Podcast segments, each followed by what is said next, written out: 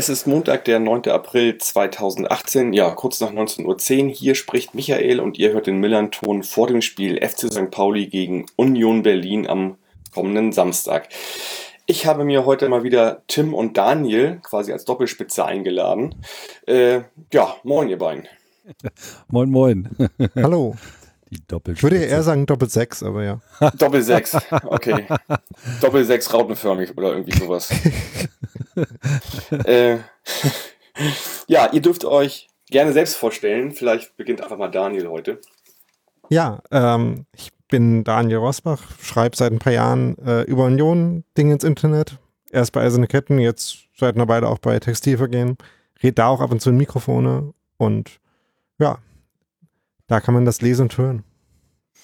Ja, und ich bin Tim, Tim Pritlove und äh, bin ab und zu mal beim Textilvergehen mit On Air, aber ansonsten äh, stillerer Beobachter auf der Gegengerade. Und alles Fahrer seit neuestem. Und äh, viel Fahrer auf jeden Fall. Alles Fahrer, alles habe ich nicht mitbekommen, aber ich habe viel, viele, viele Auswärtsniederlagen gesehen. du hattest doch mal eine Bahncard, eine 100 und eine schwarze. Wie machst du das immer noch damit? Oder äh, so organisiert dann? Ja, ich habe jetzt wieder eine. Das macht es ein bisschen leichter. Mhm. Wir merken Und an, nur farblich schwarz. Nicht. ja, ja, die hat Geld gekostet. Auch ähm, das noch. Ja. ja, nee, das, das war auch, sagen wir mal, so ein bisschen einer, einer der, der, der Nebengründe natürlich, aber hat auch andere Gründe und das macht es natürlich ein bisschen einfacher. Und ich war in einigen Stadien, die ich noch nicht kannte und in einigen, die ich schon kannte. Und natürlich werde ich auch in Hamburg wieder dabei sein. Mhm. Wo hat es dir denn am besten gefallen jetzt, äh, sag ich mal, aus den letzten, letzten Auswärtsspielen? In welchem uh. Stadion? Jetzt mal unabhängig vom, vom Sportlichen. Wo hat es mir am besten gefallen? Das muss ich mal kurz nochmal äh, rollen, wo ich überhaupt war. Also ich würde in der Zwischenzeit, glaube ich, Fürth nominieren. Da war ich letzte Woche auch.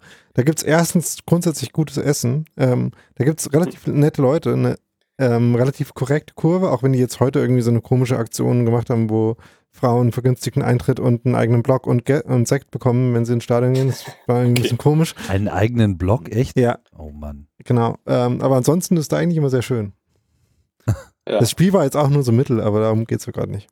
Liebe Grüße an, an, an Tiffer auf dem Weg, äh, genau. den ihr wahrscheinlich auch kennt. Ja, ne? der uns äh, letztes Jahr noch Schäufle Empfehlungen gegeben hat. Ähm, Schäufle, super. Mhm. Dieses Jahr mussten wir dann ein eigenes Restaurant dafür finden, aber das war auch gut. Ja, okay. So, und du, Tim? Hast du, ich versuche gerade versuch hier mal, mal einen Spielplan vor die Nase zu bekommen, aber irgendwie auch die neue, äh, neu gestaltete äh, Union-Webseite bietet also mir leider nicht. Es gab zum Beispiel Kaiserslautern, das war doch super, oder? Ja, das, das war mit viel Schnee verbunden, habe ich gehört, habe ich gesehen. Das war mit Schnee äh, verbunden. Ja, das würde ich sogar, das war jetzt ein guter Hinweis. Also das, das fand ich ganz äh, beeindruckend, da oben mal auf dem Betzenberg zu sein. Da war ich natürlich auch das erste Mal. Ist natürlich alles nichts äh, im Vergleich zur alten Försterei, aber äh, nette Leute auf jeden Fall. Das äh, merkte man dann doch sofort, dass Kaiserslautern auch schon so, so eine ganz eingefleischte äh, Fußballnation ist und dass die natürlich der drohende Abstieg äh, besonders äh, trifft. Ne? Also mhm. die Fans da. So, jetzt gucke ich gerade nochmal, wo ich eigentlich dabei war. Ist das denn hier Birmingham? Achso, die ganzen Testspiele auch noch mit dabei. Hast du was auch beim Europapokal dabei, oder was? genau, UEFA Cup. ähm, ja, es dauerte eine Weile, bis ich reisen konnte. Das schaue ich gerade mal. Ich war tatsächlich dann das erste Mal auswärts in Kiel, glaube ich, dann dabei. Da war ich auch das erste Mal. Das war nass. Ne, da ist ja noch so alter Gästeblock mit, mit Kurve und so, ohne Überdachung. Das war schon äh, stramm. Ja. So, aber auch und, und, und wie immer sei erwähnt, da gibt es keine Fischbrötchen, bei euch schon. ja. Und gute Fischbrötchen gibt es bei ja, uns. Ja, das durfte ich schon, schon probieren äh, im letzten Herbst, als du mich eingeladen hattest. Ja, da war ich in Bielefeld noch. Das äh, etwas äh, skurrile äh, Gäste-Situation, wenn man da Ja. irgendwie so total weit irgendwie da hinten durch die Botanik laufen muss und irgendwie voll Schwierigkeiten gefunden haben, überhaupt den Gästeeingang zu finden. Ja, ja, das kennen wir alle, genau. Genau. Ja, also es waren jetzt keine, keine mega äh, Highlights dabei, muss ich sagen. Mhm. Aber es äh, hat mich jetzt auch nichts besonders abgestoßen. Da fand ich so die Erstligastadien alle ein bisschen schlimmer. Okay. Gut, ja, jetzt, jetzt, jetzt reden wir hier, wir, wir Problemkinder, wir Schmuddelkinder, wollte ich gerade sagen. Ähm, wie sieht's denn bei euch gerade aus oder wie problematisch ist es denn gerade bei euch? Fangt ihr doch bitte mal an damit. Ähm, ich habe das so ein bisschen verfolgt alles. Ihr habt jetzt 0-0 gegen Duisburg am Wochenende gespielt und äh, Hofschneider ist arg in der Kritik. Ja, wie, wie sieht's aus bei euch? Also die Lage ist so ein bisschen hoffnungslos, aber noch nicht ganz ernst. Also ähm, es ist ja so, dass Union halt eine von vielen Mannschaften in diesem Block irgendwie in diesem unfassbaren Mittelfeld der Tabelle ist, was, äh, weil es irgendwie drunter nicht viel gibt, gleichzeitig auch äh, Richtung Abstiegskampf tendiert. Und ähm, da führt Union diesen äh, Block der Mannschaft mit 36 Punkten, von denen es ja fünf gibt, äh, qua Torverhältnis an. Denn das Torverhältnis ist immer noch ganz okay. Das liegt unter anderem daran, dass man halt ständig unentschieden spielt. Und so noch mal gegen Kaiserslautern 15-0 gewonnen hat. Richtig, genau. Ähm, und es ist halt so, dass Union in der Rückrunden und in der Hochschneider-Tabelle jeweils letzter ist. Ähm, seit dem Trainerwechsel eigentlich auch nur ein gutes Spiel gemacht hat, nämlich natürlich gegen den äh, Tabellenführer, der da eigentlich gar nicht hingehört, äh, Fortuna Düsseldorf, 3 zu 1 gewonnen hat, aber sehr uninspiriert und durchaus bemüht, aber ein bisschen ideenlos äh, agiert und da kommen dann halt wenig Siege bei raus. Wobei sie auch ein bisschen Pech haben, muss man dazu sagen. Naja, Ja, ir- irgendwie gehört ja keiner dahin, wo er gerade steht, habe ich das Gefühl. Also, Ach doch, so, also- so objektiv sieht, ne? Also ähm, die, die ganz unten stehen in der richtigen Tabelle, Kaiserslautern gehört da schon Mhm. durchaus hin, Darmstadt äh, hat sich das auch so ein bisschen verdient und dass Nürnberg und Kiel oben dabei sind, ist auch okay. Nur, und der Rest nimmt sich halt alles nicht viel.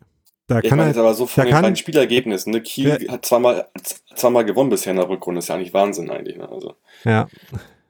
Ähm, in dieser Liga kann halt, wie man immer so, klischeehaft sagt, jeder jeden schlagen. Das liegt aber vor allem daran, dass ähm, niemand wirklich äh, zwingend äh, erwirken kann, dass äh, man gegen sie nicht gewinnt oder dass sie gegen andere gewinnen.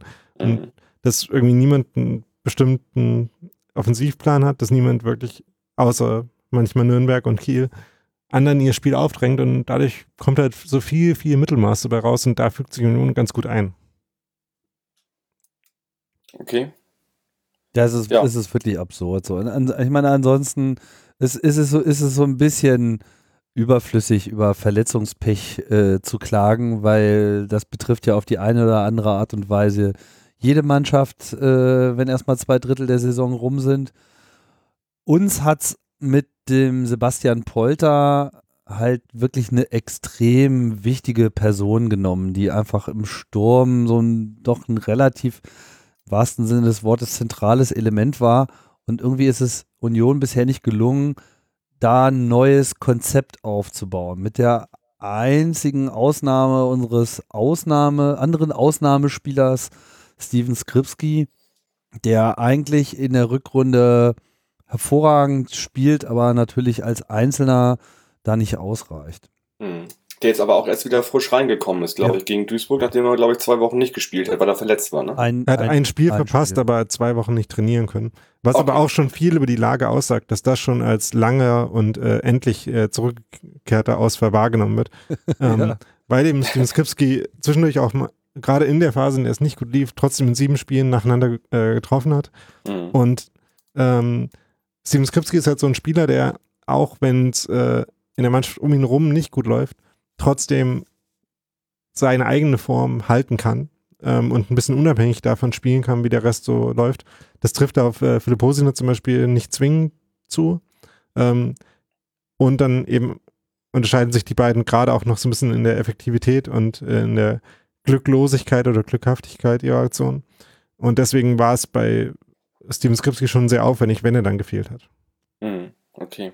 Gerade weil da die Alternativen auch noch ein bisschen äh, begrenzt waren, weil diverse Spieler dann halbfit waren, gerade rekonvaleszent waren oder eben ähm, ein bisschen verletzt und man nicht ganz sicher sein konnte, wie viel äh, Einsatz man da wirklich riskieren konnte. So jemand wie Simon Hedlund zum Beispiel, der seit Wochen offenbar mit äh, Verletzungen zu tun hat, die ihn hin und wieder ganz dran hindern zu spielen. Manchmal kann er dann doch spielen. Akaki Gogia, den man ja in St. Pauli auch noch kennt, ist äh, Moment dann auch noch verletzt. Äh, was ähm, gerade wenn man irgendwie wollen würde, dass es mehr spielerische Akzente gibt, ähm, dann auch noch ein bisschen schädlich ist. Ähm, dafür spielt dann Dennis Daube jetzt gerade mehr. Der ja eigentlich auch schon abgeschrieben war, glaube ich. Unter, genau, äh, ähm, der ein bisschen ein Beispiel dafür ist, wie halt auch in der Personalführung einige Sachen nicht so super clever oder super smooth gelaufen sind. Also wenn man einem Spieler sagt in der Winterpause, ja, wir sehen nicht so richtig, dass du noch viel spielen wirst. Natürlich kann sich sowas äh, mit Personalsituationen ändern, aber jetzt ist halt, ähm, denn es da aber auch nicht nur aus Mangel an Alternativen, sondern eben auch bei der anderen Spielern vorgezogen wird, wieder äh, für ein paar Spiele jetzt schon in der Startelf gewesen. Und auch ein bisschen eine ja. neue Rolle bekommen hat. Also er ist eigentlich äh, zuvor eher, also etwas defensiver im Mittelfeld zum Einsatz gekommen. Jetzt zuletzt äh, offensiver eine Rolle, mit der er eigentlich ganz gut zurechtkam, hatte ich so den Eindruck. Ja, wobei Dennis Dauber eigentlich schon äh, sich selber, glaube ich, auch eher Sechser sieht. Jetzt hat er in dem 3-5-2, 3-4-3, je nachdem, wie das so ist, ähm, die Rolle zwischen dem zentralen Mittelfeld und den Stürmern gespielt. Ähm, Gerade gegen Duisburg jetzt waren oft auch zwischen den Stürmern zu finden, sowohl gegen den Ball als auch, wenn, wenn Union den Ball erobert hat und relativ schnell versucht hat, nach vorne zu spielen, ist der Daube dann auch in die Vorderlinie mit aufgerückt, hat er relativ wenig Bälle bekommen, sodass ich mir nicht vorstellen kann, dass das äh, Spiel ihm besonders viel Spaß gemacht hat. Ähm, und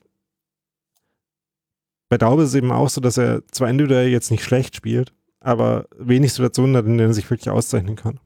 Mhm. Also bei uns hat er diese Position ja auch beide gespielt. Am Anfang auch mehr die Position, die, die er jetzt am Wochenende bei euch gespielt hat. Und zum Schluss halt eher als klarer, klassischer Sechser auch nachher unterwegs gewesen eigentlich. So hat er bei uns gespielt. Zweite äh, verletzten Personalie, die auch äh, sehr schade ist, also überhaupt kam ja mit dem Trainerwechsel, über den wir wahrscheinlich auch noch sprechen müssen, ähm, hat also äh, André Rufschneider ein paar Leute wieder äh, ausge, ausgemottet sozusagen, die, wo man eben vorher nicht so richtig wusste, welche Rolle werden sie noch spielen. Ne? Und da ist ja Michael Parensen, der ja unser längst spielender äh, Spieler ist in der Mannschaft und der eigentlich auch äh, äh, extrem beliebt ist, weil er eben einerseits sehr variabel ist. Ja, also der kann irgendwie äh, nicht alles, aber extrem viel spielen. Also äh, stell ihn hinten äh, links in die Verteidigung, da fühlt er sich dann genauso froh wohl, als wenn er im Mittelfeld eingesetzt wird. Und zu dem Zeitpunkt, als er dann wieder kam, merkte man halt so, oh wow, da ist jetzt auch mal wieder Zuck drin. Ne? Und natürlich zusammen mit Sebastian Polter sind das halt jetzt wieder so Ausfälle, die schnell hintereinander kamen und das hat dann einfach die Abstimmung der Mannschaft komplett auseinandergerissen.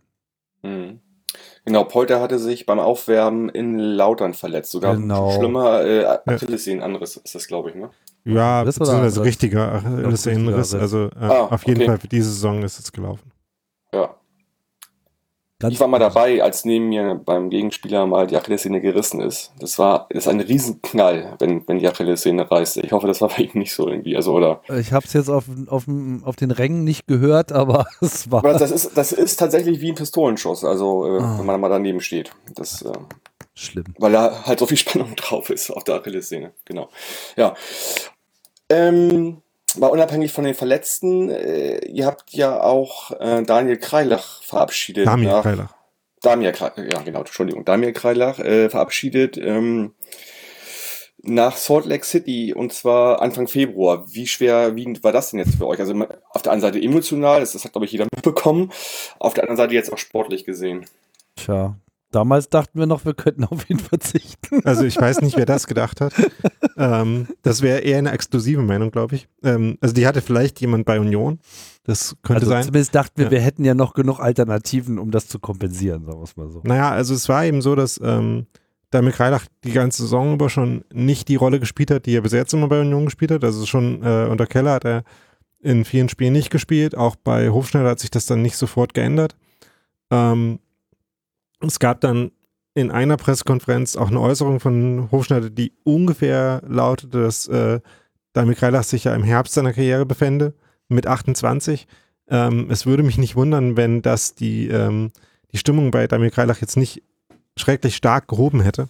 Ähm, und so, ähm, so hat man halt das Gefühl gehabt, dass ähm, die Pläne, vielleicht nochmal woanders hinzugehen, vielleicht nochmal ähm, sich den, äh, den Traum von Amerika, von dem dann die Rede war, zu erfüllen, dass die, äh, diese Pläne dadurch auf jeden Fall akuter geworden sind.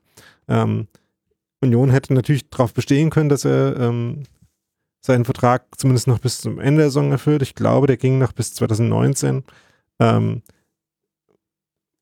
die, ich bin mir gerade nicht ganz sicher, ich glaube, die Wechselfristen der MLS geht mindestens bis Anfang Mai. Also es hat alles, äh, diese ganze Wechsel wieder abgelaufen. Es hat nicht unbedingt äh, kommuniziert, dass man ähm, jetzt davon ausgegangen ist, dass Damir Kreilach noch eine zentrale Rolle spielen würde. Ich bin mir relativ sicher, dass wenn er noch im Kader stünde, er das mittlerweile getan hätte. Mhm. Ähm, das heißt, so richtig auf ihn verzichten konnte man eigentlich nicht. Und ähm, du hast schon gesagt, die, der emotionale Einfluss war auf jeden Fall groß. Äh, ähm, Kreilach war, glaube ich, jetzt äh, viereinhalb Jahre bei Union. Hat mittlerweile auch mehr Union-Spiel, äh, mehr Spiele für Union gemacht als für seinen Heimatverein HNK Rijeka, Mhm. äh, von dem er damals kam. Und war in der Zeit relativ instantan zu einem, einer der Ide- Identifikationsfiguren, einem der Publikumslieblinge geworden. Und die Verabschiedung war auf jeden Fall eine der, ähm, Tränenreichsten. der tränenreichsten bei Damir Kreilach und auch bei den Zuschauern, ähm, an die man sich so erinnern kann. Er hat zuerst Ja. geflennt und dann mussten alle anderen auch mitflennen. Okay. Das war wirklich ergreifend. Ja, ja, der, der Typ ist auch so ein, so, Video. ist so ein Herzchen, ja. Also es ist so ein, so ein warmer, warmherziger, lieber äh, Typ, so auf dem Platz halt ganz anders, aber so im, im Miteinander und das kam natürlich bei Union super an. Mhm. Das kam für mich auch total überraschend irgendwie, Ich- weil ich dachte so, Mensch, äh, Kreilach ist bei euch schon ein wichtiger Spieler auch und, und der geht nicht einfach so jetzt von heute auf morgen, so kam mir das irgendwie vor. Ne? Das, wir waren jetzt auch nicht drauf vorbereitet, sagen wir es mal so. Mhm. Okay.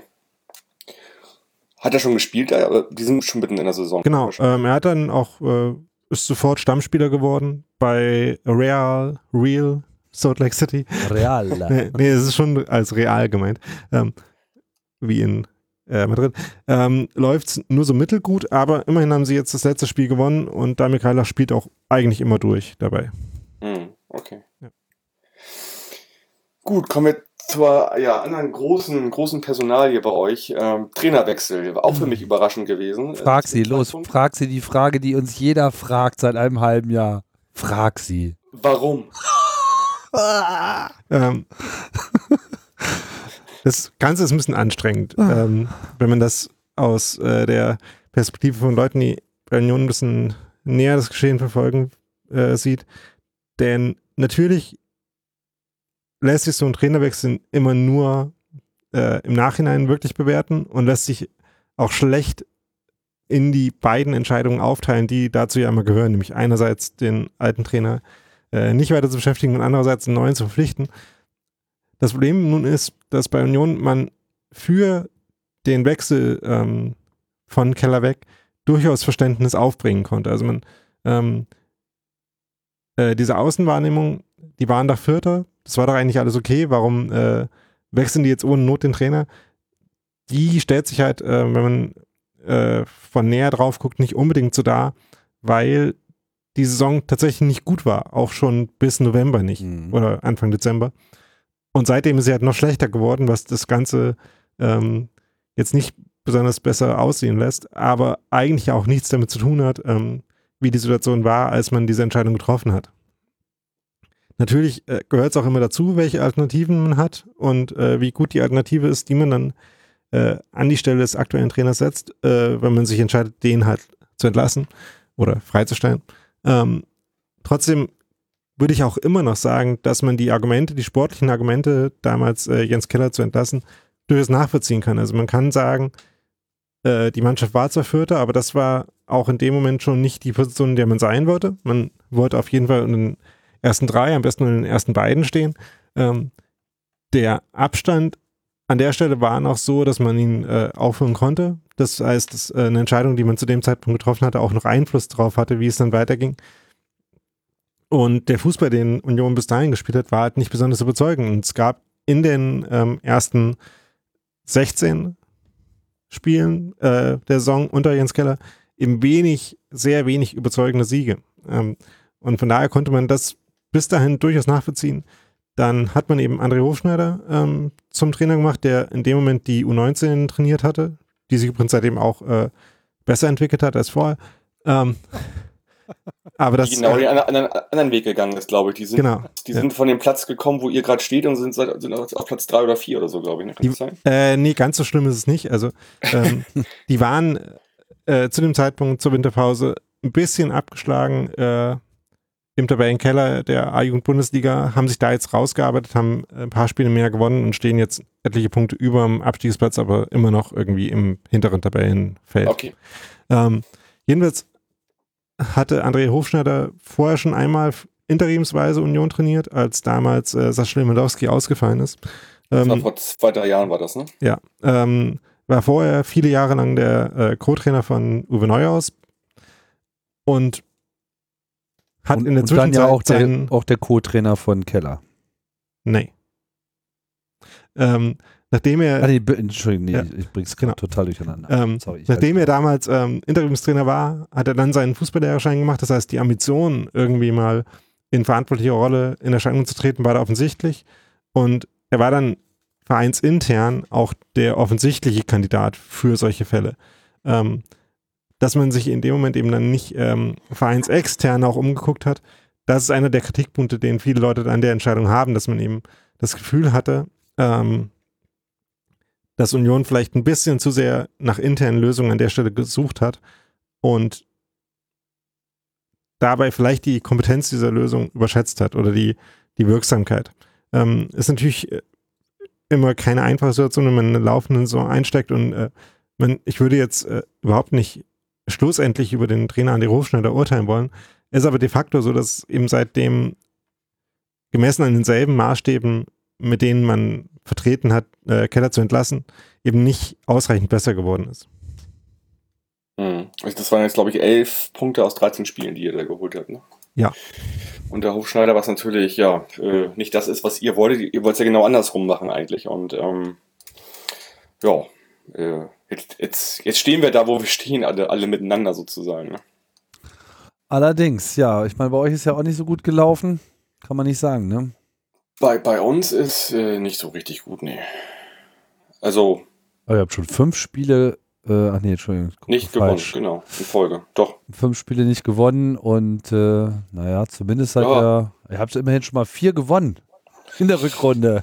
Ja, gut, aber wir haben insgesamt, was ja immer so ein bisschen, was ich immer blöd finde, als jemand, der eigentlich fast nie auswärts fährt, wir haben erst zu Hause drei Heimspiele geholt. Äh, Drei Heimspiele äh, haben wir erst gewonnen zu Hause. Um, ja, viele Unentschieden dabei, das stimmt. Und vor allen Dingen auch die Spiele in Lautern mit dem, mit dem 1-1, äh, halt, wo man eigentlich äh, ja, als Sieger vom Platz gehen muss, individueller Fehler. Fehlerkette gewesen, äh, wo man sich hinterher echt an den Kopf fassen muss. Genauso gegen Sandhausen, die halt, die, die äh, sag ich mal, gut waren, aber nach dem Spielverlauf äh, mit einem verschossenen Elfmeter muss es eigentlich auch gewinnen. Also fehlen dir vier Punkte und diese vier Punkte wären so, wären so Gold wert gewesen in der jetzigen Situation. Ähm, haben wir nicht. Äh, und genauso jetzt das Ding in Aue 2-1 verloren äh, durch einen, auch wieder einen individuellen Fehler, klar. Ich meine, Naja. äh, wissen wir ja alle, äh, Fußball ist nun mal irgendwie ein Fehlersport. Ne? Also wenn du die nicht machst, dann geht's immer nur, immer nur null aus das Spiel. Ähm, Da bin ich mir nicht ganz sicher, ob, ich das äh, genauso beschreiben würde. Also ich habe mir das Spiel Okay. jetzt gegen Aue noch mal ein bisschen angeguckt. mhm. Und das war jetzt auch nicht so ein Spiel, wo irgendwie ähm, St. Pauli genug gemacht hätte, um eben nicht davon abhängig zu sein, dass individuelle Aktionen nicht irgendwie ungünstig verlaufen. Mhm. Ähm, was ja auch was ist, was äh, Tim von, vom Übersteiger-Team an der Spielweise von St. Pauli und der ganzen Liga auch bemängelt hat, dass eben ähm, man, wenn man eben grundsätzlich eher passiven oder auch so ausrichtungsmäßig irgendwie unentschiedenen Fußball spielt, dann kann man sich gern darauf zurückziehen, dass dann einzelne äh, Spiele eben verloren werden, weil irgendwann ein Tor fällt und dabei irgendwelche Spiele auch nicht gut aussehen. Aber es fehlt halt bei Union genauso wie bei St. Pauli ein Konzept, was sicherstellen würde, dass man eben in Positionen kommt, wo man nicht davon abhängig ist, ob eine Situation irgendwie unglücklich verläuft. Das stimmt. Und Ja. das ist auch Also- bei, also beim Trainerwechsel von Union war ein Teil der Begründung ja, dass ähm, sich irgendwie der Spielstil der Mannschaft nicht ausreichend entwickelt hat, dass man äh, keinen Weg gefunden hat, nicht mehr nur in dieser Pressing äh, Ausrichtung zu spielen, die letztes Jahr eine Zeit lang erfolgreich war, aber dann gegen Ende der Saison auch schon nicht mehr. Und bei St. Pauli und daran, dieses Ziel des Trainerwechsels hat sich halt bei Union überhaupt nicht äh, erfüllt. Also es ist jetzt nicht, also Union spielt zwar ballbesitzbetonter, aber dieser Fokus ist halt nicht besonders ähm, erfolgreich und wird nicht so umgesetzt, dass ähm, eben das Ziel, was man damit verbinden würde, erreicht wird, nämlich wirklich äh, Spiele stärker zu dominieren, ähm, konstant zu mehr äh, erspielten Torschüssen zu kommen. Und bei St. Pauli ist das, glaube ich, relativ ähnlich, nach dem, was ich äh, von St. Pauli gesehen habe, dass man eben ähm, nachdem man unter Jansen immerhin noch eine relativ klare Spielidee hatte, ähm, jetzt irgendwie so nicht Fisch, nicht Fleisch ähm, ist in der Herangehensweise. Also ich habe mir dieses Spiel gegen Aue angeguckt und konnte danach schlecht sagen, was jetzt ähm, genau die Dinge waren, die St. Pauli da fokussiert äh, angestrebt hat und Mhm. was genau St. Pauli erreichen wollte. Und diese, ja, ein bisschen Konzeptlosigkeit ist, glaube ich, ähm, das, was viele Mannschaften in der Liga gerade plagt. Ja. Also was ja auch Tim am Wochenende auf Twitter sagte, also äh, dass er seit äh, mehreren Spieltagen immer wieder an dieser Doppelspitze Boadus und Alagui festhalten, die da eigentlich völlig isoliert irgendwie miteinander, ähm, völlig isoliert zum Mittelfeld auskommen miteinander. Äh, da wäre auch schon mal irgendwie vielleicht ein Ansatz, das mal zu ändern eigentlich, finde ich. Ja, gerade wo St. Pauli eben in seinem Kader die große Stärke hat, eben viele gute offensive Mittelfeldspieler zu haben, ähm, aber diese Stärke eben schon seit einer Weile der Saison nicht wirklich ausnutzen kann. Ja, die aber auch nicht Meinung. fit waren, ne? Also, ja, genau, also sehen- war natürlich lange verletzt zum Beispiel. Ja. Müller-Deli ist so mit mein Lieblingsspieler eigentlich, der äh, ja jetzt so sich langsam wieder reinkommt und der dann auch Spielzeit braucht, um wieder ordentlich spielen zu können. Buchtmann war gut, fand ich in Aue. Erstes Spiel auch gemacht. Da, ja, der muss auch erst- erstmal wieder reinkommen, aber das ist natürlich auch super wichtig, vor allen Dingen auch, weil er halt äh, jemand ist, der mal selbst äh, sich selbst Chancen kreieren kann und auch mal Schüsse machen kann, dann auch irgendwie aus der Distanz. Ne? So, und ähm, ja, äh, ich hoffe, dass die beiden jetzt irgendwie ja immer noch ein Stück fitter werden und sich da reinspielen und dann sind die super wichtig für uns auf, auf jeden Fall. Das könnte überhaupt eine interessante, interessante äh, Zone auf dem Feld sein, wie eben Union damit ähm, klarkommt, das Mittelfeld abzusichern. Ich habe schon vorhin ja angesprochen, dass Dauber relativ stark in die Spitze mitgeht. Dann sind eben äh, Krischer Prömel und Toni, äh, Felix Groß. Das ist furchtbar. Ähm, viel, äh, vielmalige Entschuldigung an der Stelle an die Familie Groß, die da wieder zu verwechseln. Ich glaube, dass äh, Toni Groß da Felix Groß da auch nicht so begeistert von ist, äh, von dieser Verwechslung. Naja. Ähm, ist halt so. Ne? Also, ähm, die beiden sind jedenfalls dann äh, das zentrale Mittelfeld von Union. Und gerade wenn Daure eben sich nach vorne mit einschalten soll, ähm, hat man jetzt schon gegen Bochum gesehen, dass äh, wenn dann äh, Union versucht hat, vorne zu pressen, in der ersten Pressinglinie aber übersp- überspielt wurde, dann das Feld teilweise ziemlich groß war für die ähm, Konter- oder Schnellangriffe, die sich dann da ergeben haben. Ähm, es wäre eine Variante, in der St. Pauli auf jeden Fall zu, ähm, zu guten Szenen kommen könnte, wenn Union darauf nicht reagiert. Mhm. Ja, also ich bin gespannt irgendwie auf, auf Samstag. Ich weiß, dass ihr auf jeden Fall defensiv sehr gut seid, dass es wirklich sehr schwierig ist, trotz der Tabellensituation gegen euch ein Tor zu schießen. Und äh, generell sieht man ja auch an den Spielen, ne? das sind ja nie irgendwie Siege oder, oder Niederlagen, die irgendwie hoch sind. Ne? Also äh, es wird auch da wieder so eine Geschichte sein, die vielleicht von einem Tor abhängig ist. Wobei ich eher auf 0-0 tippen werde. Also ich hoffe, damit ist schwer, dass uns ein 0-0 erspart äh, bleibt. Das hoffe ich auch. Aber Also ich, ich habe mit Unentschieden irgendwie kein Problem, wenn zumindest Tore fallen. Aber diese 0-0s, das ist irgendwie nicht Fisch, nicht Fleisch. ja. Ja, also Aber weil ich, äh, wir, ja, wir sind ich, auf jeden Fall klar auf äh, Un- Unentschieden-Kurs für den Samstag, um das mal ganz zurückhaltend zu formulieren. Aber ich hoffe, dass wir da zumindest mal äh, ein Tor äh, auf jeder Seite sehen. Und wie du schon sagst, also ich glaube, es wird knapp. Nicht nur, wenn man sich so die Tabelle anschaut, sondern auch so das allgemeine äh, äh Glück eurer Heimschwäche, unsere Auswärtsschwäche und ähm, ja, die allgemeine äh, Schwäche. Ich meine, wahrscheinlich ist es mit beiden Mannschaften auch so und man weiß ja nicht, wen es jetzt äh, überhaupt noch trifft in der Tabelle. Irgendeiner wird schon noch aufwachen. So, ne? Und mhm. äh, das Absurde ist, dass wenn man sich die Spiele von Union anschaut, die letzten, ich weiß nicht, ob Daniel mir da jetzt gleich äh, widersprechen wird, so jetzt Duisburg war so ein bisschen zäh. Äh, vor ein paar Spieltagen gab es was richtig Katastrophales gegen Braunschweig. Aber in vielen der anderen Spielen äh, hat Union eigentlich nicht schlecht gespielt. So äh, viele Torchancen gehabt, nur halt nicht umgesetzt. So und ähm, man konnte nicht unbedingt so mit dem Finger auf die Mannschaft zeigen und sagen, ja, ihr, ihr zeigt ja keinen Einsatz oder ihr schleicht nur noch über das Feld, sondern es, es alle stehen so ein bisschen rum, zucken mit den Schultern und wissen eigentlich nicht so richtig, woran es liegt, dass es nicht klappt. Von daher denke ich, Union könnte noch aufwachen. Das Potenzial dafür ist da. Ob das jetzt an diesem Samstag oder überhaupt noch in dieser Saison passiert, keine Ahnung.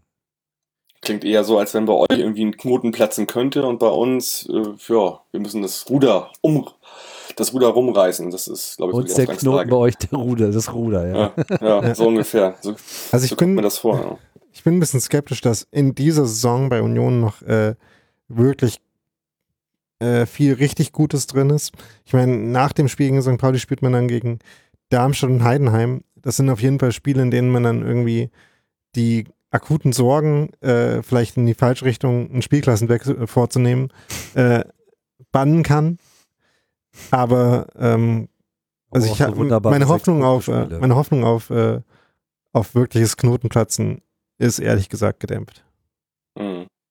Ich hoffe wir mal, dass wir noch in derselben Liga spielen danach und nicht unbedingt beide in der dritten. Ich glaube, da, ja. das ist relativ unwahrscheinlich, würde ich sagen. Das beide, das, das ja. glaube ich auch, aber ja, ähm, ja, echt komisch irgendwie. Also, äh, zumal wir ja in den letzten drei Jahren zweimal sehr stark gegen Abstieg gespielt haben, wo wir echt schon abgeschlagen waren und äh, eigentlich äh, keiner mehr auf uns gesetzt hat. Jetzt sind wir irgendwie eine Saison, die so vor sich hin plätschert und auf einmal sind wir wieder mittendrin, was, ja, das finde ich auch irgendwie komisch. Also, ich, wir hatten eigentlich gar keine Chance, uns daran zu gewöhnen, so richtig. Während, während wir davor halt immer so genau wussten, worauf es ankommt und dann auch immer die Rückrunden gut gespielt haben. Ja, jetzt spielen wir die Rückrunden nicht gut und Jetzt sind wir halt äh, da mit einem Mang sozusagen. Tja, trotzdem ist die, ist die Tabellensituation absolut äh, real. Ich gucke gerade nochmal drauf. Ingolstadt auf dem vierten Platz mit 41, St. Pauli mit vier Punkten weniger auf dem 15. Das glaubt einem doch auch keiner. Nö, und genau, und da, das habe ich ja schon vor mehreren Wochen gesagt, das Torverhältnis. Ne? Also, ich meine, ihr habt das Beste da unten. Ihr habt sogar, also, ja, ihr habt das Beste da unten mit plus 6 und wir halt mit mit minus 12 nach Lautern das schlechteste. Und das kann noch ein riesiges Problem bei uns werden. Ja, das ist auf jeden Fall ein Punkt sozusagen. Ne? Das ist ein Punkt, genau. Mhm. Das ist ein Punkt, genau. Das ist rechnerisch ein Punkt. Also streng genommen ein halber, aber ja. Okay, Faktisch stimmt. in der Tabelle wirkt es sich wie ein Punkt aus. So, ne? Ja. Also, ja. Ja. Ich habe gerade noch mal in die, ähm, die Selbst Darmstadt ja minus 4 als 17. Also mal ehrlich jetzt. Ne? Also ja, Bochum ist mit minus, oh, ist jetzt auf dem achten Platz mit minus acht. Das ist alles nicht real, das ist alles nicht aus dieser Welt. Gut, also die äh, Tabellenpositionen haben halt, also die Tabelle hat gerade die nervige Eigenschaft, dass es so ein bisschen ist wie am zweiten Spieltag, wo irgendwie genau. drei Punkte mehr oder weniger schon 20 äh, Plätze ausmachen gefühlt. Ja, genau. Ähm, dummerweise ist man aber jetzt halt an der Stelle fast, wo es halt drauf ankommt, auf welchem Tabellenplatz man gerade steht und man das nicht so einfach wegignorieren kann wie am zweiten Spieltag das ist halt äh, das äh, ähm, Anxiety ähm, ja. auslösende hier. Ich habe gerade noch mal in die, äh, in die Vorhersage von 538 äh, geschaut, die so eine Tabellen-Endsimulation machen. Da hat gerade Union eine Chance von 6% abzusteigen, St. Pauli von 12%, wobei das beides ein bisschen untertrieben ist, weil die annehmen, dass die Relegation eine 50-50-Geschichte ist. Mhm. Was ja, wenn man die letzten Jahre anschaut, für die Zweitliga nicht ganz stimmt. Da setzt sich ja die Drittliga öfter durch als die zweite. Mhm. Ich weiß nicht, ob das vielleicht dieses Jahr ein bisschen anders sein könnte, weil ähm, es ja doch eher so war, dass irgendwie ein paar Mannschaften in der zweiten Liga unten abgeschlagen waren, dann schon ähm, relativ schwache Mannschaften in diese Relegation kamen. Ähm, jetzt, wo man eben dieses breite Mittelfeld, Mittel, Mittelfeld hat, ähm, ist vielleicht das Niveau desjenigen, der am Ende 16. wird, ein bisschen höher als in den letzten Jahren. Aber so richtig ähm, beruhigend ist es jedenfalls nicht.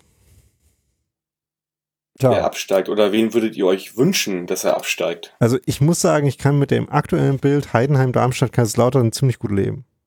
Okay. es geht mir ähnlich bei der Auswahl. Ähm, Hauptsache nicht wir, ne? Ist, ja, wer will schon äh, gerne absteigen? So, ähm, ich meine, Kaiserslautern ist Also von Sicherlich. den Mannschaften, die gerade oben stehen, überm Strich stehen, kann ich als nächstes auf Braunschweig verzichten. Ähm, Ja, weil ihr, weil ihr den Trainer haben wollt für die nächste Saison. Nee, Ja. äh, ach, das äh, muss vielleicht, ja, also da hätte ich jetzt kein, kein großes Pro- Problem mit, wenn äh, Lieberknecht bei Union Trainer würde, aber ich mag halt Braunschweig auch nicht, ne? Okay. Ja. wir werden es sehen. Also wenn es jetzt so, wenn mir jetzt jemand sagen würde, es bleibt so, wie es jetzt ist und wir werden 15. ist es für mich total okay und dann, dann ja, sprechen wir uns im August wieder, alles gut.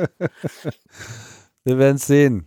Ist doch sehr heikel. Ihr, Tim sagte ja schon, Tim ist äh, in Hamburg du auch, Daniel, oder?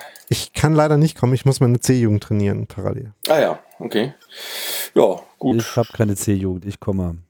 Wir sind auch ganz gut äh, vertreten, denke ich mal. Also ich glaube, Ja, ne? nach fünf Minuten war der Block ausverkauft oder zumindest keine Tickets mehr zu kriegen. Also Union wird äh, auf Fanseite in, in Bestbesetzung antreten.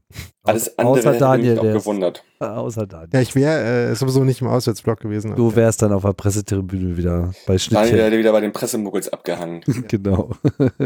ja, okay. Gibt es denn bei euch irgendwas Neues, so stadiontechnisch? Nö, das ist alles wie immer, oder? Ähm, nö. Muss man kurz überlegen, ist noch Dom eigentlich Samstag oder ist der Freitag zu Ende? Nee, wir, wir müssen noch bis Sonntag gehen. Dom ist. Ach, guck an. Wie vor zwei Jahren. Naja. Wie war es ja oft bei uns. Hat das So, so. irgendwelche Auswirkungen? Nö, außer dass du vielleicht mal ein leckeres Schmalzgebäck essen kannst vor oder nach dem Spiel und ähm, vielleicht mal mit dem Riesenrad ähm, über Hamburg gucken kannst. Na super. Schmalzgebäck und Fischbrötchen. Ich freue mich schon. Ja, ja, ansonsten, nö, alles bei uns soweit, äh, ja, ein paar Verletzte, Sobota wird nicht spielen, äh, Nerich hat heute gerade, oder ja, heute einen Vertrag unterschrieben, ein Jahresvertrag plus ein Jahr Option, ist aber auch verletzt. Ähm, Sobich hoffe ich, dass er wieder in die Innenverteidigung kommt am Wochenende. Hat, äh, ja, gegen Aue schon auf der Bank gesessen. Der ist ja auch ist verkauft jetzt, ne? Der ist verkauft nach Köln, genau. Ah. Beziehungsweise nicht mal verkauft, sondern sozusagen ja, äh, laufen lassen nach Köln, Ja. Weil, weil sein Vertrag endet genau. und genau. Ja, also finde ich jetzt auch, äh, kann man auch verstehen irgendwie. Also äh, bei uns sieht man seit Jahren, dass es da irgendwie auch nicht so richtig weitergeht und äh, ich glaube, er hat noch Ambitionen. Er ist einer der besten Zweitliga-Verteidiger und wenn Köln dann jetzt absteigt, beziehungsweise noch drin bleibt sogar, hat er sich auf jeden Fall verbessert. Und ich glaube, wenn die absteigen, sind die auch auf jeden Fall in der Lage, gleich wieder aufzusteigen. Insofern äh, glaube ich, ist das genau das Richtige. Obwohl ich ihn natürlich gerne bei uns hätte, das, das ist keine Frage. Aber der Vertrag läuft aus und das ist eine normale Verhandlung gewesen und er geht da halt hin. Ne? Also kann man ihn jetzt auch nicht übel nehmen. Ja, ne. Er war auch, glaube ich, für Union so ein bisschen gemunkelt, aber da scheint wohl nichts draus geworden zu sein. Ja, ist eher, eher ein Spieler, der halt so von der Leistung her zwischen erster und zwe- und zweiter Liga hängt. Ne? Also er hatte ja schon mal seinen Erstliga-Ausflug beim HSV, der irgendwie daneben gegangen ist, komplett. Und ich glaube, jetzt ist er äh, reif genug, um das äh, Ziel äh, dann auch in Angriff zu nehmen. Das würde ich mir auch wünschen, dass er in der ersten Liga spielt. Dass es beim HSV nicht funktioniert, kann man ihm jetzt nicht unbedingt vorwerfen. Ja, da sind schon bessere Fußballer gescheitert. habe ich auch gehört, aber ja, das ist halt so. Ja. Gut, habt ihr noch irgendwas, was, was, ihr, was ihr loswerden wollt? Wir haben vorhin, vorhin schon mal äh, geschaut, ob es eigentlich irgendwelche, äh, noch irgendwelche anderen Neuigkeiten aus dem Unionland gibt, aber irgendwie. Also bei der Fragestellung wäre mir jetzt nur diese Saison eingefallen. Also, was wir so loswerden wollen. Also, die Saison kann die dann auch weg. Saison wollen wir gerne. Die ist, die ist durch, die kann dann mal weg. Ja, die gebrauchte Saison. Okay. Ja. Nee, ansonsten ist äh, tatsächlich nicht äh, so viel passiert. Ich meine, wir haben irgendwie mal eine, zumindest mal eine neue Webseite bekommen, aber das war es dann auch schon. Ich glaube, die großen Veränderungen stehen halt für die nächste Saison an. Hatten wir ja letztes Mal, glaube ich, schon drüber gesprochen. Die umfangreichen Baumaßnahmen werden dann Mhm. äh, langsam beginnen und dann schauen wir mal, was dabei rauskommt. Aber da gibt es jetzt noch nichts wirklich Neues zu vermelden. Eine Personalie, eine Personalie die wir jetzt noch nicht angesprochen haben und die ja auch für St. Pauli-Fans vielleicht ganz interessant ist, ist Helmut Schulte, der ja der Sportdirektor bei Union ist. Und Und Trainer sein könnte vielleicht sogar im nächsten. ja, also Ja. das ist, glaube ich, unwahrscheinlich. Ähm, nicht, also einerseits, weil es alles danach aussieht, als ob äh, Union jetzt versuchen wird, das mit äh, André Hofstein noch zu Ende zu bringen. Außerdem bin ich mir auch gar nicht sicher, ob äh, die Trainerlizenz von Helmut Schulte eigentlich noch gültig ist. Also Da man, sind sich alle nicht sicher. man aber, muss da ja äh, auch äh, Fortbildung machen und so weiter. Man munkelt, äh, als Härtefall könnte man ihm das durchgehen lassen von der DFL. Ha, ja, man weiß es nicht. Ähm, Hm. Jedenfalls ist es aber auch so, dass er in dem Job, den er aktuell hat, ähm, auch natürlich nicht ganz unumstritten ist, denn ähm, wenn man den Entscheidungsprozess äh, rund um diese ähm, Trainerentlassung und Trainerverpflichtung kritisiert, dann gehören natürlich die sportlich Verantwortlichen dazu. Ähm, davon gibt es eben bei Union ungefähr zwei oberhalb des Trainers, nämlich den äh, Geschäftsführer Sport und den Sportdirektor. Das äh, Inwiefern sich diese beiden äh, Jobs jetzt genau unterscheiden, ist auch gar nicht so vollkommen offensichtlich, aber ähm, die gibt es ebenfalls In der- beide. Innerhalb des Namens, der Bezeichnung. Ja, genau. Ich weiß es aber auch nicht. Ja. Ich finde es auch ein bisschen, bisschen, bisschen komisch, dass es das halt beides gibt bei euch. Ähm, bei welchen Sitzungen die dann dabei sind oder nicht. Jedenfalls bei der Sitzung, bei der der Trainer entlassen wurde und äh, der neue bestellt wurde, waren offenbar beide dabei. Insofern tragen da beide auch Verantwortung und ähm, auch für die, also für die Kaderplanung an sich, ähm, die fällt wohl offenbar eher in, den, äh, in das Portfolio von Helmut Schulte. Und auch da kann man Dinge kritisieren, die ihm ähm, in der Kaderzusammenstellung nur so mittel äh, ausgewogen waren. Unter anderem, wie man äh, den einen wesentlichen Abgang im Vergleich zur letzten Saison kompensiert hat, nämlich dass Roberto Puncic äh, zurückgegangen ist nach Kroatien und ähm, man hat das Gefühl, dass ähm, für diese Position halt nicht wirklich äh, ein adäquater Ersatz gefunden wurde. Und dass es auch nicht so ganz äh, schlüssig ist, dass man an dem Kader eben wenig verändert hat, dann aber nach einer halben Saison gesagt hat, uns gefällt der äh, fußballische Ansatz nicht so richtig. Also ähm, man könnte da auch überlegen, wie konsistent dann da die Entscheidungen waren. Das ist auf jeden Fall ein Punkt, wo es auch, wie auch immer die Saison ausgeht, ähm, also auch wenn das jetzt irgendwie klappt, nicht abzusteigen, was ja bei weitem nicht das Ziel vor der Saison war, ähm, wird es auf jeden Fall da auch Gespräche geben und Überlegungen, welche Konsequenzen daraus noch zu ziehen sind. Mhm. Das heißt, wie lange hat der noch Vertrag? Äh, Schulte dann auch bei euch? Ähm, Das, Das weiß ich spontan jetzt gerade gar nicht. Ähm, Mhm. Ich glaube, der geht auf jeden Fall noch über die Saison hinaus. Ähm, aber ist auf jeden Fall auch eine Position, die nicht unumstritten ist in dem Ganzen. okay, ja, klar. Ähm, mit, mit den Entscheidungen zum Trainerwechsel und der jetzigen Entwicklung, klar. Und das macht natürlich noch schwieriger, wie jetzt die Planung für die nächste Saison gerade läuft, denn die muss ja schon seit mehreren Monaten laufen.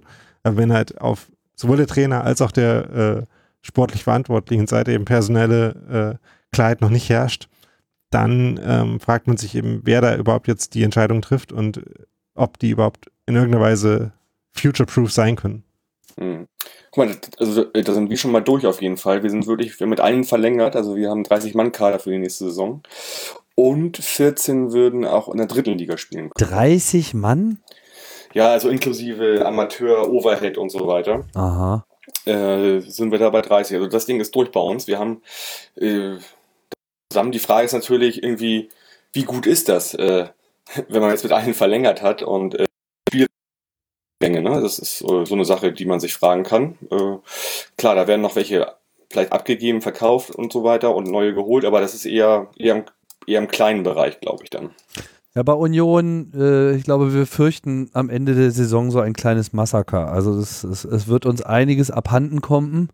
Das äh, scheint sicher zu sein. Vor allem äh, der schon eingangs erwähnte Steven Skripski scheint so Mhm. äh, for sale äh, zu sein. Nicht, weil man ihn gehen lassen will, sondern weil er einfach zu höherem geboren ist. Das ist vollkommen klar. Und ich denke mal, der wird schon eine ganze Menge Interesse geweckt haben. Aber das müsste bei ihm dann wahrscheinlich schon die erste Liga sein. Für die zweite Liga, denke ich mal, würde er auf jeden Fall bei Union bleiben. Und äh, ja, diverse andere Verträge äh, laufen aus. Weiß jetzt gerade nicht, äh, wen man da als nächstes äh, unbedingt nennen müsste, aber es ist damit zu rechnen, dass die tolle Mannschaft, mit der wir letztes Jahr eigentlich so gut gestartet sind und die einfach dann in der Konstellation mit den Verstärkungen so nicht funktioniert hat in dieser Saison, dass die dann halt komplett zerrupft wird und dann äh, steht wohl eher so ein kleiner Neubeginn an. Okay. Gut, wir werden es sehen. Ähm, wir sprechen zu dritt am Sonntag wieder. Äh, noch mit fast Emotionen äh, im Körper Hm, wahrscheinlich. hoffe, hoffentlich. Hoffentlich, hoffentlich. hoffentlich mit noch mit Emotionen im Körper und nicht so ein äh. Genau. Ja, dann auf jeden Fall äh, dir, Tim, eine gute Anreise und Daniel viel Spaß mit der C-Jugend beim Training. mhm. Oder Spiel? Spiel. Spiel? Wir haben, Spiel. wir haben Ja, unsere. Halbzeit wieder Sonntag. vollgekriegt hier, ne? Ja, das kriegen wir ja immer hin. Aber das ist auch völlig in Ordnung. Kann man, kann man ruhig mal machen, finde ich. Ne? Ja, in Ordnung. Ja, gut, dann auf jeden Fall vielen Dank euch beiden. Wir hören uns am Sonntagnachmittag wieder und ja, äh, ich sage Forza, bleibt gesund und macht's gut. Bis dann, ciao.